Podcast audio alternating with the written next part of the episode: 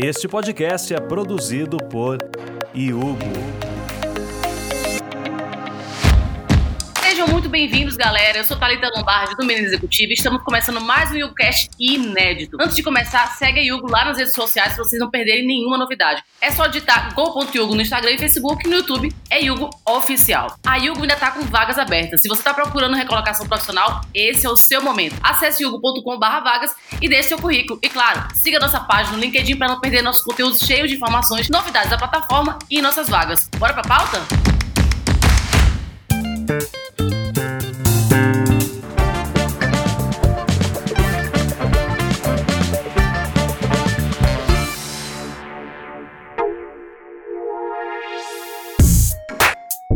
Sabia que tem um pouco de Brasil na NASA e ainda com cheirinho de pão de queijo? Estamos falando de ninguém menos que Ivaí Gontijo, que atualmente integra a equipe do JPL, Jet Propulsion Laboratory, Laboratório de Propulsão a Jato, em tradução livre da agência. Para você ter uma ideia, ele foi um dos responsáveis para enviar a sonda Curiosity lá para Marte, muito importante para o início do processo de exploração do planeta vermelho. Recentemente lançou o livro A Caminho de Marte pela editora Sextante. Tá bom para você? Então fica aí para conhecer a história dessa pessoa que é uma verdadeira inspiração. Agora eu vou contar para você eu já li o livro e tive a honra já de entrevistar o Ivaí em outro momento no meu canal lá no Minha Executiva. Então vamos deixar o link em algum lugar aqui, pessoal da Yugo, pra galera poder assistir e ver esse cara fenomenal. E aqui vai ser mais ou menos um complemento, vocês vão conhecer bastante a história dele. Ivaí se apresenta pra gente, por favor, porque eu fiz só uma apresentação bem pequenininha, né?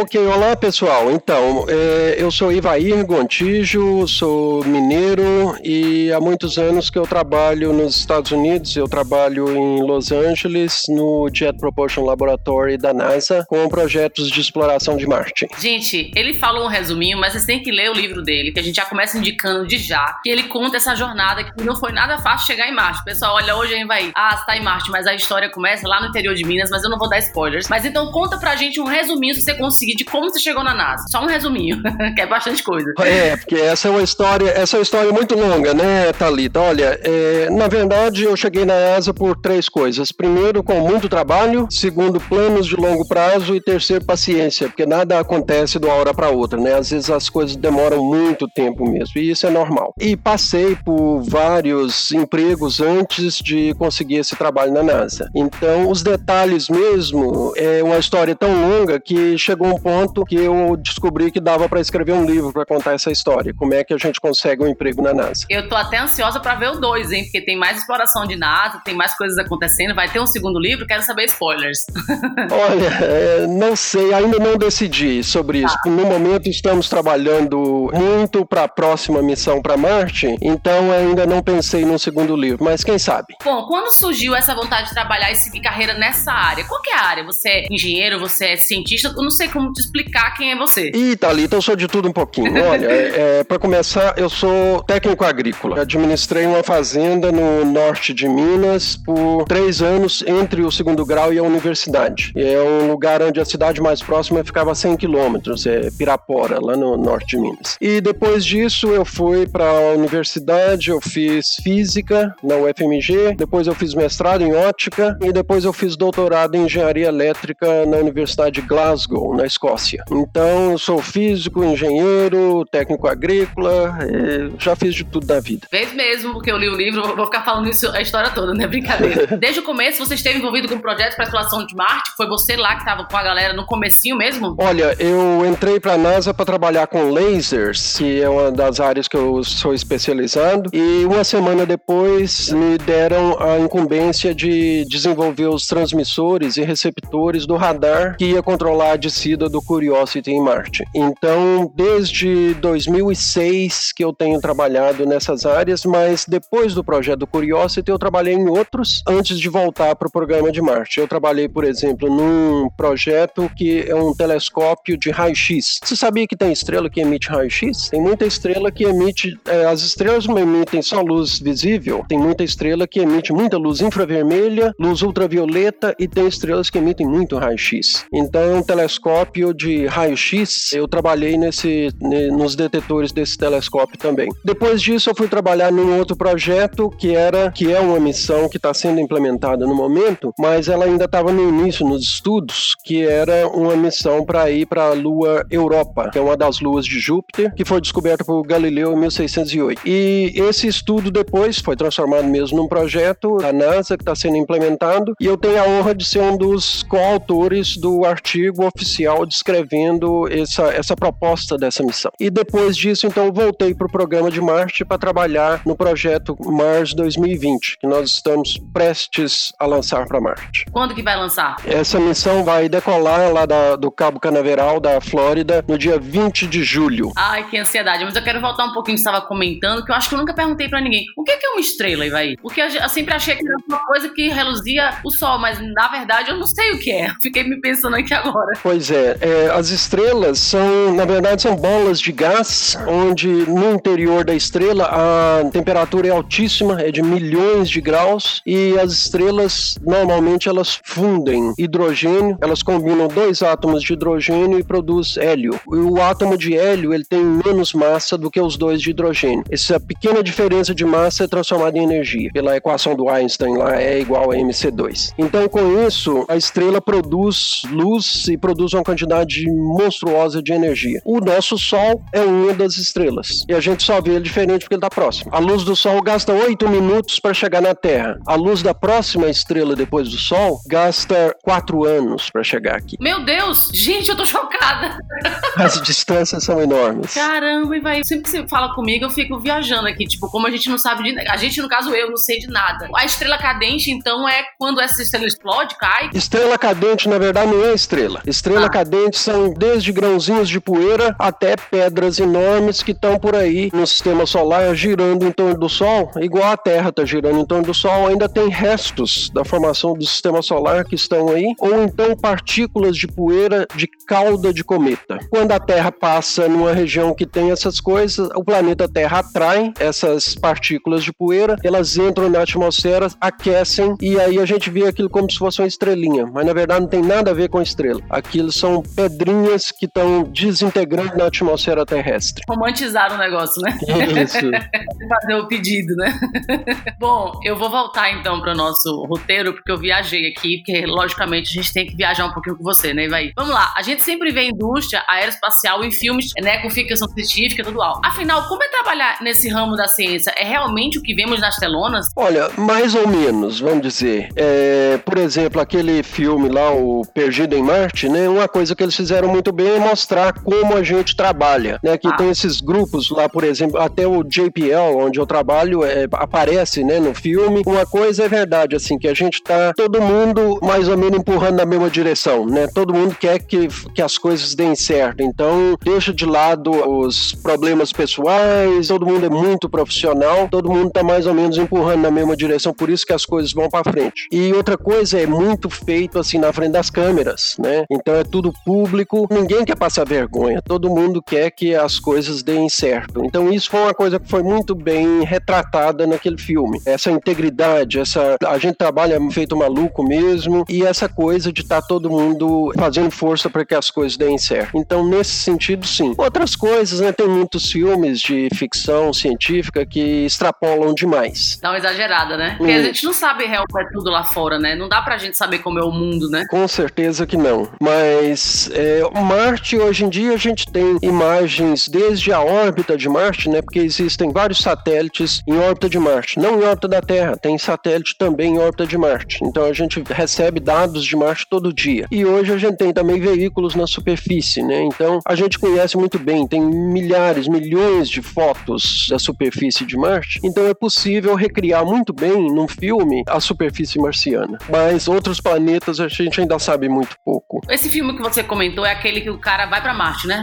Isso, isso mesmo. E ele no final, eu não vou contar o final, mas eu ouvi falar aqui o final, mas é, é um filme emocionante, você fica tenso o tempo inteiro, porque é tudo feito calculado, né? E vai, quando você manda lá, uma nave para fora, ela tem que ser uma a órbita, é uma, uma loucura aqueles cálculos, né? É, porque pensa bem, é, é, isso é uma coisa bacana, né? Esse projeto Mars 2020, que o veículo agora vai se chamar Perseverance, que é perseverança. A gente tem um período que a gente pode lançar que é entre o dia 17 de julho a 11 de agosto. E a gente vai lançar provável, muito provavelmente no dia 20 de julho. E isso acontece a posição dos planetas, os planetas estarem na posição correta para o lançamento só uma vez a cada 26 meses. Agora, isso foi projetado há 10 anos atrás. Né? Esse projeto começou 8 anos atrás, em 2012. Então, você tem que fazer um projeto com esse, esse comprimento todo, esse tempo todo, de, de 8 anos, e a data de lançamento não pode mudar muito. A gente tem um pequeno período. Se não, se, se a espaçonave não é lançada nessa época, só daí 26 meses, mais de dois anos depois, é que acontece de novo a situação que a gente pode lançar. Então, isso fica caríssimo, né? Não dá para atrasar uma missão dessa. Então, tudo isso tem que ser levado em conta e construir, testar, né? E a gente, a quantidade de testes que a gente faz é impressionante para garantir que as coisas vão dar certo, que vão funcionar lá. Então, a gente testa em ambientes, em situações muito mais é, severas do que o veículo vai passar lá em Marte. Por isso que as, coisas, as nossas coisas duram tanto, né? Por exemplo, os dois pequenos veículos que foram para Marte em 2004, que era o Spirit e o Opportunity, eles foram feitos para durar 90 dias. Um durou até 2010 e o outro durou até o ano passado, 2019. Então durou 16 anos. Mas é porque a gente testa muito e a gente faz com que as coisas funcionem mesmo lá em Marte. Caramba, é muito louco essa, pensar em oito anos um projeto. Eu, imagina os milenais que querem as coisas para um mês e esperar oito anos.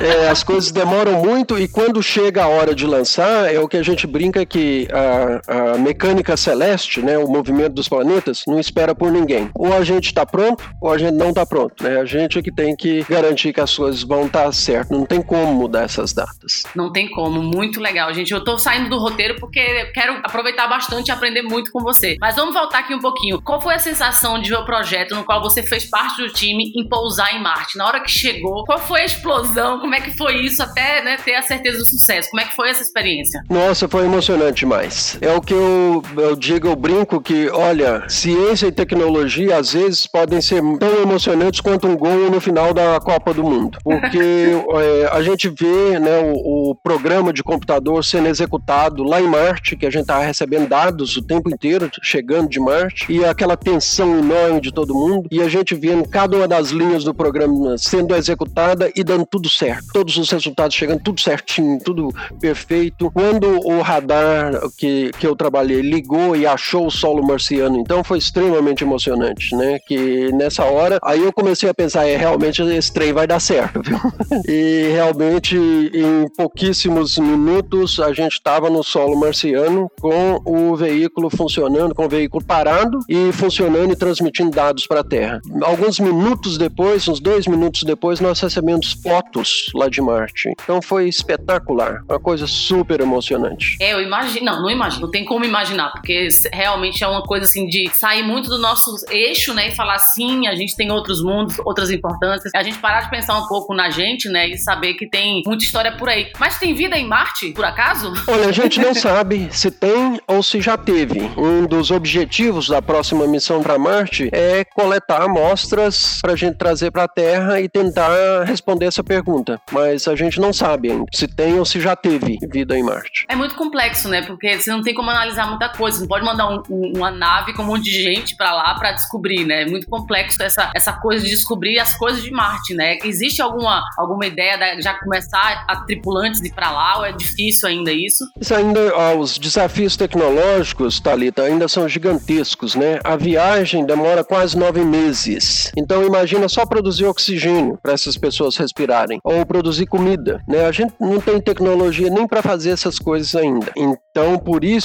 missões não tripuladas com veículos robotizados são muito mais possíveis, né, no momento. É, isso a gente sabe fazer e a gente está cada vez fazendo missões mais complexas com mais instrumentos para a gente estudar melhor o planeta. Agora eu queria sair um pouquinho de Marte, daqui a pouco a gente volta para Marte. O que, é que você achou aí do lançamento do Elon, Elon Musk, né? Quase que não saiu o nome dele, uma empresa privada lançando coisas junto com a NASA. Não foi junto, né? Foi em uma sociedade que eles fizeram, né? O que, é que você achou disso daí? Isso, não, é muito bacana, né? Que é, isso foi um lançamento para a Estação Espacial Internacional, que está em órbita do planeta Terra, e a NASA já há muitos anos tem trabalhado com empresas, né? Para desenvolver isso, que os, os foguetes é, saírem daqui, da, dos Estados Unidos, levando astronautas americanos. Então foi realmente espetacular, muito bacana. Foi emocionante. A gente viu, né, eles chegando lá, né, e a emoção, o mundo inteiro. E como é que um, um astronauta volta para a Terra? Eu sempre quis saber isso e nunca soube. Bom, aquela é, pequena navezinha que levou o astronauta para lá é que volta para a Terra, né? O, astronauta volta dentro dela. Uhum. Então é todo um processo complexo para perder a velocidade que ganhou na ida, para entrar na atmosfera terrestre, tem paraquedas, tem vários detalhes para que eles chegam com, com, segurança na Terra. Até há pouco tempo, né? Só os russos que tinham é, a tecnologia para fazer isso desde que o ônibus espacial foi aposentado. Por isso é que é importante, né? Que a SpaceX agora está fazendo isso também. A ideia eu acho que é levar o povo para lá, né? No futuro aí, né?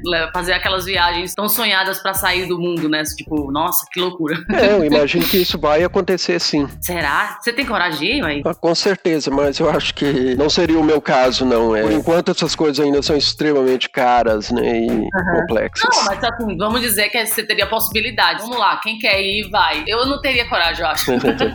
meu namorado tem medo de avião, gente. Imagina a gente pra Marte numa nave, meu Vamos falar mais um pouquinho agora sobre a missão de 2020. Você falou quais são os objetivos agora dessa nova missão agora? Conta um pouquinho pra gente. Isso, bacana. Ó, essa missão chama Mars 2020 e o veículo chama Perseverance, que é perseverança. Esse veículo é, e essa missão, é, na verdade, é a primeira etapa do que provavelmente serão três missões. É a primeira etapa é um veículo coletor de amostras. Então a gente vai levar para Marte a melhor tecnologia que a gente consegue construir no momento para a gente procurar materiais orgânicos marcianos. Então imagina, matéria orgânica né, na Terra está sempre relacionada com vida. Então a ideia é procurar nas rochas sedimentares, a gente vai descer dentro de uma outra cratera, não é a cratera Gale onde foi o Curiosity, é outra cratera que chama Jezero. Nessa cratera, as fotos que a gente tem da órbita marciana são impressionantes, porque teve um rio que correu para dentro da cratera e tem o delta do rio onde ele entrava, era um lago que tinha lá e formou aquele delta, né, aquele formato de delta, de asa delta, do barro, né, do material que o rio foi depositando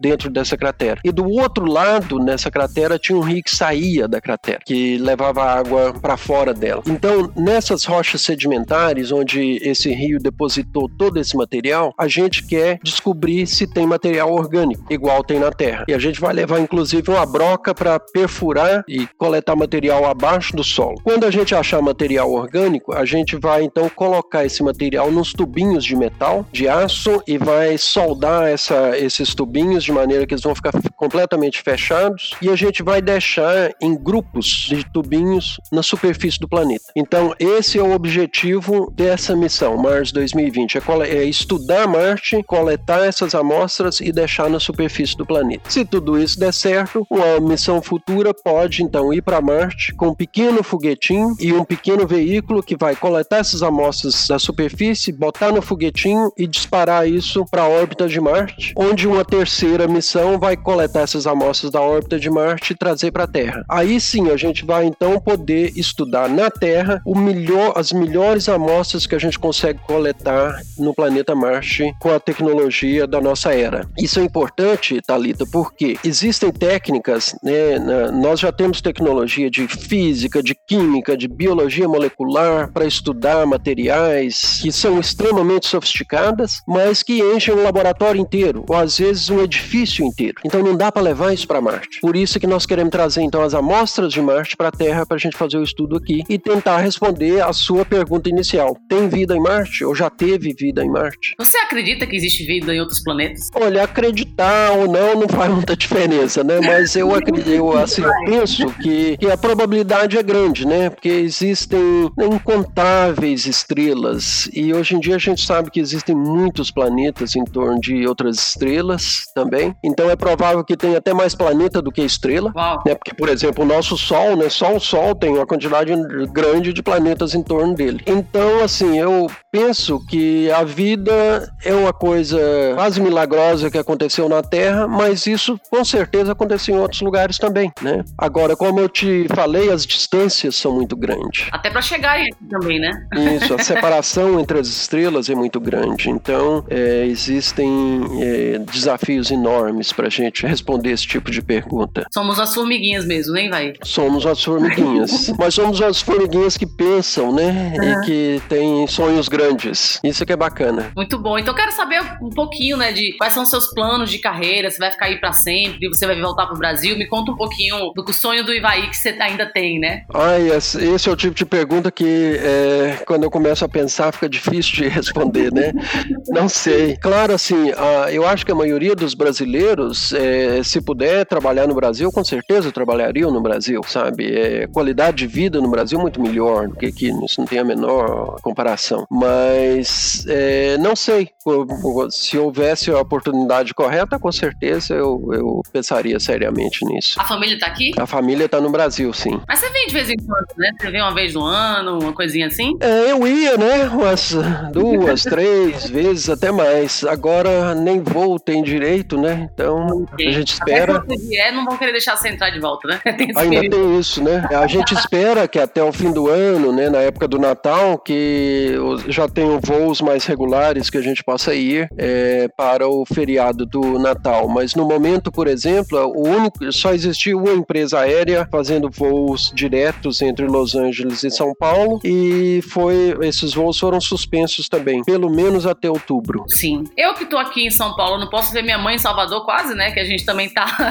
tá todo mundo preso, então tá tá difícil, assim. Minha mãe vinha quase todo mês, né? E agora ela tá sem poder vir, enfim. Mas é, é, uma, é uma fase, é um momento. Vamos voltar aqui. Eu queria saber por que, que a NASA não abre aqui no Brasil, né? Por que, que falta pro Brasil começar a explorar essa parte? Não tem verba, não tem foco. O que é que você acha que o Brasil tá faltando para começar a explorar esse tipo de coisa? Olha, eu acho que é uma questão, né, de primeiro de pensar a longo prazo e segundo de, de orçamento, né, de investimento nessa área. Então, assim, o Brasil tem os nossos cientistas e engenheiros são tão bons quanto os, os americanos ou de qualquer outro lugar do mundo. Não ficam a dever nada a ninguém. Mas o que falta mesmo é investimento nessa área, né? Por exemplo, o Brasil paga para outros países construírem satélites, né, para comunicações ou para ou radares, né, para é, controle de tráfego aéreo na Amazônia, em vários outros lugares. A gente paga para outros produzirem isso para o Brasil, em vez de investir nessas tecnologias no Brasil. Então, é isso que precisa, gente que pense dessa forma e que valorize a ciência e a tecnologia. Tá faltando isso aí aqui no Brasil, hein? Em, em poucas tecnologias bem menores, imagina uma coisa aeroespacial, né? Tipo, um negócio mais. que é bem caro, né? Você custear um projeto. Um projeto como esse, não, não sei se tá. É, deve ser aberto, né? Quanto custa um projeto desse para Marte? Olha, o, é, isso é aberto, sim. Isso é uma coisa bacana, né? Tudo tá aberto ao público. O Curiosity custou coisa de 2,5 bilhões de dólares. E o Perseverance, que vai ser lançado daqui a um mês, a parte inicial dele foi 2,4 bilhões e tem mais 300 milhões de dólares para as operações, né? Para a gente operar esse veículo em Marte e coletar essas amostras por um ano marciano, que são 687 dias terrestres, né? Quase uhum. dois anos terrestres. Então isso aí vai gastar mais 300 milhões. Então 2,7 bilhões de dólares. E são quantas pessoas normalmente numa equipe como essa? Quantas pessoas são dedicadas a esse projeto? É difícil de dizer porque só onde eu trabalho tem provavelmente mais de mil pessoas, umas 1.500 pessoas envolvidas e tem grupos em outros países e a gente, por exemplo, não faz o foguete. O foguete é terceirizado. Então tem um, né, um grupo inteiro que trabalhou no proje é, projetando e construindo o foguete. E tem também o grupo todo lá da Flórida, né, que faz o lançamento. Então é difícil, mas são milhares, vários milhares de pessoas envolvidas. Mas essa verba que você falou, ela já conta com toda a equipe, com tecnologia, ela é para tudo, né? Para o projeto como um todo. Isso, para o projeto todo. Caramba, que loucura.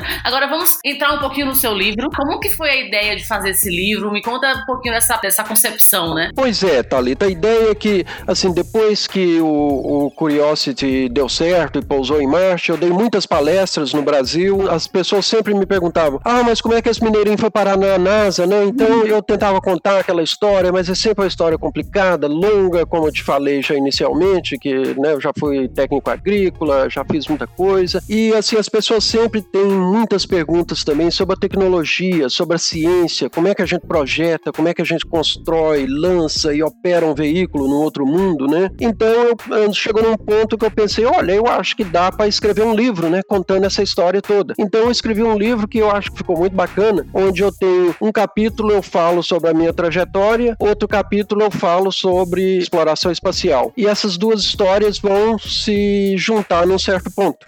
Então o, o objetivo do livro é esse, né? É, olha, dizer que mesmo é, assim não importa muito o tamanho dos seus desafios, né? As pessoas têm que pensar a longo prazo, têm que ter paciência e têm que insistir que no final alguma coisa acaba dando certo. Então se é, se até eu conseguir é, um emprego na NASA, eu acho que essas coisas estão ao alcance da maioria das pessoas. Mas você tem que começar cedo. E eu falo também sobre os 25 séculos, né, de conhecimento acumulado que a gente tem nessa área de astronomia, que é a primeira das ciências, e sobre o planeta Marte em particular. Então o livro fala essas três coisas: divulgação da ciência de, de astronomia, como é que a gente projeta, constrói, lança e opera um veículo em Marte, e contando a minha história, como é que eu fui parar na NASA. Você ralou muito, viu? Porque eu li o livro, chega cada vez que você dá uma. É agora, é agora, não foi. vai, vai, vai. Não, não foi agora. É, não deu certo ainda, né? Que horas que esse homem vai?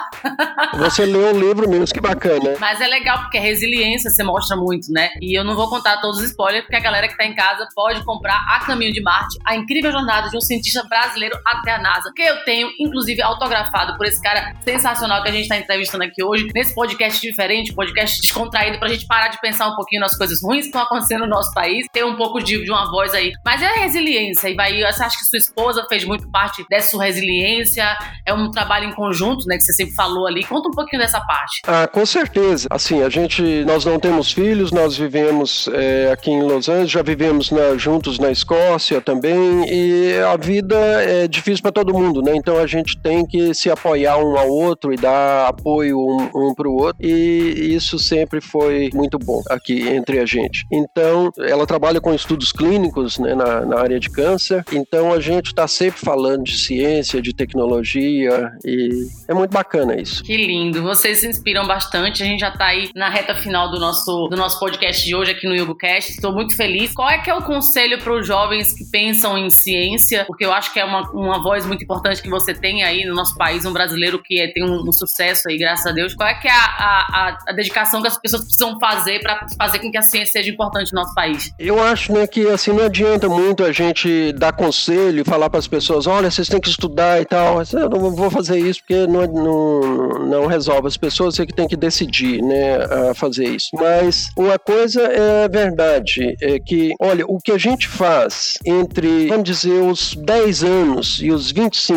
anos, são mais ou menos esses 15 anos aí, entre os 10 anos e os 25 anos, vão mais ou menos decidir como é que você vai viver os próximos 50. Então a gente tem que pensar bem como é que a gente, e a gente está assim, tomando decisão ou não, né, durante esse período, e, e isso vai impactar os próximos 50 anos da sua vida. Então se prepare bem para os próximos 50 anos. E não existe hoje em dia país nenhum que vai para frente sem ciência e tecnologia, né? Ou você investe nisso e vira um líder nessa área, ou você vai pagar para outras pessoas fazerem isso. O Brasil é muito bom em fazer isso, em investir em ciência e tecnologia também. Vou dar dois exemplos. O primeiro exemplo é a Embrapa, né? E o que o Brasil fez nessa área de produção de alimentos, o Brasil hoje em dia alimenta um quinto da população mundial. Sério? Não sabia. É isso mesmo. Eu acho que ah, para cada cinco pratos de comida, comidas no mundo, em qualquer lugar do mundo, pelo menos um deles é de produto brasileiro. Então o Brasil alimenta o mundo. Né? Então a Embrapa hoje em dia é a inveja do mundo inteiro, né? Que os melhores pesquisadores, né, de geneticistas de planta, por exemplo, e, e de animais, ou trabalham para a Embrapa ou colaboram com os cientistas da Embrapa. Então é um negócio espetacular que nós temos no Brasil e as pessoas falam pouco sobre isso. Eu acho isso super bacana. E a outra, né, nós somos o único país que, depois dos Estados Unidos e da Europa inteira, que consegue projetar avião e vender avião numa escala mundial. Eu fico até emocionado às vezes quando eu pego um voo aqui em Los Angeles, indo de Los Angeles para Albuquerque, no Novo México, e eu entro no, no, avião e o avião é brasileiro. Isso não é bacana? Muito. É espetacular isso. Então eu acho que isso é muito importante e quem é jovem, olha, tem toda a capacidade de, se você se focar mesmo e pensar a longo prazo, não querer que vai acontecer a semana que vem, ou o ano que vem, ou nem cinco anos. Você tem que pensar em dez anos. Com certeza você chega lá. Porque a maioria das pessoas não pensam assim, né? Então, quem pensa assim e põe realmente todo o seu esforço, focaliza em, em projetos de dez anos, as coisas realmente acontecem. É isso aí, isso é bom de ouvir, sabia? Obrigada. Eu sei que eu não tenho mais 25, mas. Mas acho que isso vale para qualquer um, na verdade, né? Tô brincando, eu, sei, eu sempre pensei nisso. Eu comecei a pensar no meu futuro com 14 anos, né? Então eu, eu, eu sei que eu não sou o padrão, mas eu já tava com essa coisa dizendo, hum, vou começar já, eu não vou esperar os 18. Eu comecei com 14, assim, bem consciente aí do, do, do, do que eu queria no meu futuro. Então acho que, graças a, a Deus e muita orientação da minha família, eu consegui sa sair um pouco do esperar para os estudos para você começar a movimentar, né? Eu consegui movimentar bem mais cedo. Vamos agora para o quadro Hugo Indica. Indica. O Yoga Indica é aquele quadro onde a gente indica aquele livro, filme ou comenta alguma notícia boa da semana. O que é que você trouxe pra gente, vai? Eu quero indicar, na verdade, aqueles vídeos que a Mônica Salmazo tem feito e estão no YouTube. Eu acho espetacular que ela tá né, nesse período de, de quarentena, ela tá fazendo, ela e o marido estão fazendo de casa vídeos de altíssima qualidade, com, cantando músicas brasileiras, né, com muitos artistas brasileiros que às vezes a gente nem conhecia ou nem nem sabia que eles existiam. E ela já tem, acho que 78 vídeos publicados, tudo de graça. É um show e é com aquela voz maravilhosa dela. Então eu indicaria isso, Mônica Salmazo. Mônica Salmazo, eu mesma vou ouvir, que eu não conheço. Eu vou indicar dois livros, porque esse programa também é meu, então vamos lá. Vou indicar claramente o livro do Ivaí, A Caminho de Marte, a incrível jornada de um cientista brasileiro até a NASA. Prometendo aqui, farei um vídeo sobre esse livro. Não vou dar spoilers, mas eu vou contar um pouco como eu me senti lendo, representar. Eu vou chorar! tá bacana. é muito legal. Parabéns aí pelo seu livro. Então, essa é a primeira indicação. E a segunda, Eu Sou Malala, a história da garota que defendeu o direito à educação e foi baleada pelo Talibã. Ela acaba de se formar em Oxford, o maior orgulho aí que a gente tá dessa menina. Eu tive a honra de participar de um evento dela aqui no Brasil. Só foram 800 convidados, eu fui um deles. O Itaú me levou, fiquei muito feliz. E assim, é muito emocionante a história dela, a garra. E ela sabia mais de números sobre a nossa situação das crianças do que eu podia imaginar. Então, ela realmente se prepara, é realmente uma pessoa super preparada para isso. Bom, gente, é isso, galera. Esse foi mais um YogoCast. E vai, como é que a galera te segue? Como é que a galera te encontra? É LinkedIn só? Olha, infelizmente eu só tenho LinkedIn. Não tem muito tempo, né, para as redes sociais. O trabalho aqui não tem dado a gente tempo para fazer mais nada, infelizmente. Mas você tá lá, né? É importante essa presença lá. De vez em quando você compartilha uma coisinha aqui, outra ali, né? Quando dá tempo, né? Isso, de vez em quando eu publico alguma coisa sobre o que está acontecendo no projeto, então isso é bacana. Sim, a gente quer saber, depois de passar, depois a gente quer saber ah, como é que foi a sensação. Vai passar online, né? Passa lá no site da NASA. Com certeza, vai ser canal. tudo isso, vai ser tudo ao vivo. Ai, gente, muito obrigada. Espero que vocês tenham gostado do tema da entrevista. Qualquer dúvida, só procurar a gente nas redes sociais, go.urbo. O meu é Menina Executiva. Não esquece de seguir a gente e até o próximo YogoCast. Muito obrigado, Ivaí. Eu sou sua fã do coração. Muito obrigado a vocês. É sempre um prazer falar com você, Thalita. Obrigada.